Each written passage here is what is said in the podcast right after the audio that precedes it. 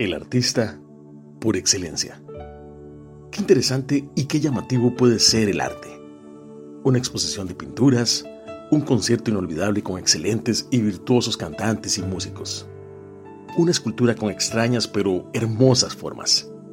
El arte de hablar bien y poder comunicar un mensaje, de sonreír y dibujar una sonrisa en el rostro de todos los que nos rodean. Claro, pero todo esto es el reflejo de una obra de arte que va más allá de lo que podamos pensar o crear. Si hoy abriste los ojos, estás respirando, pudiste levantarte con fuerza y caminar.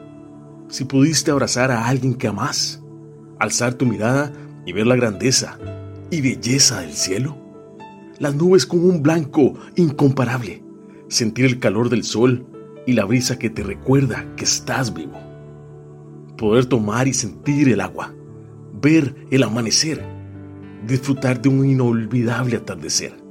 Es gracias al artista por excelencia, al creador de todo lo que existe, visible o invisible a nuestros ojos.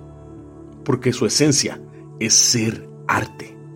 No hay mayor belleza e impacto que sentir su presencia y gran amor en nuestras vidas y apreciar el arte de su creación y salvación para nosotros.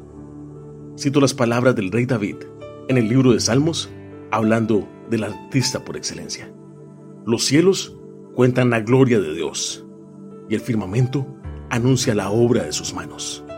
Salmos capítulo 19, versículo 1.